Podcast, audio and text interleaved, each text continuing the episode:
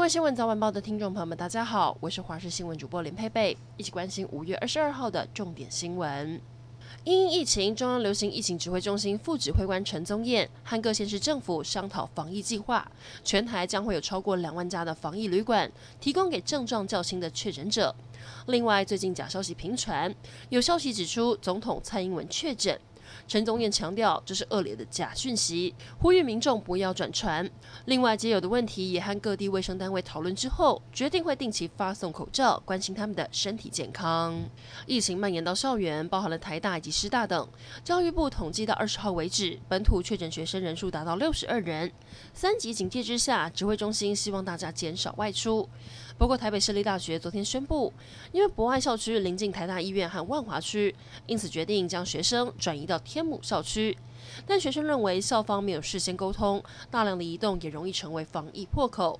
但今天上午，超过上百位的侨生跟离岛生都陆续被送到天母校区安置。校方强调会持续跟学生沟通。台中朝阳科技大学夜唱群聚感染扩大，截至二十一号，除了有七位夜唱的同学和一位学生家长确诊外，就连夜唱团隔壁包厢的男大生也被传染，让台中市府要求所有同时段的 KTV 客人要进行快筛，并在学校以及 KTV 进行大规模的消毒。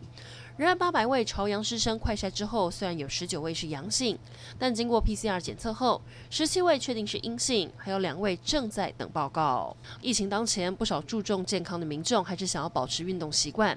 目前全台进入三级警戒，只要出家门就要戴口罩，户外运动也不例外。但我们要提醒大家，天气热，户外运动容易流汗。如果汗水浸湿了口罩，会出现毛细现象，细菌可能就会随着水汽进入口罩，让防护力大减。建议这段期间在家运动就好。再次提醒，配合防疫，外出一定要戴口罩。有议员爆料，台北市建国桥下计程车司机休息站，也就是俗称的司机俱乐部，有不少运将，因为最近生意不好，常常聚在这里赌博，以车为家。很多时候口罩都没有戴好，甚至还传出有运将出现了相关症状，却因为没有缴健保费，不敢就医。议员呼吁，市府应该多多关注运将们的健康。疫情紧绷，台湾还爆发了二十年来最严重的血荒。根据血疫基金会表示，新冠病毒疫情三级警戒发布之后，民众减少外出，全台血液库存量只剩四点四天，其中又以 A 型以及 O 型血最缺。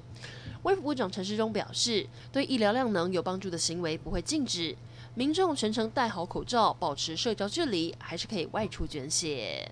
台湾出现了第一例确诊孕妇顺利生产的个案。这一名孕妇十五号到万华找朋友，因此确诊，连先生也染疫。院方得知之后，决定让孕妇剖腹产。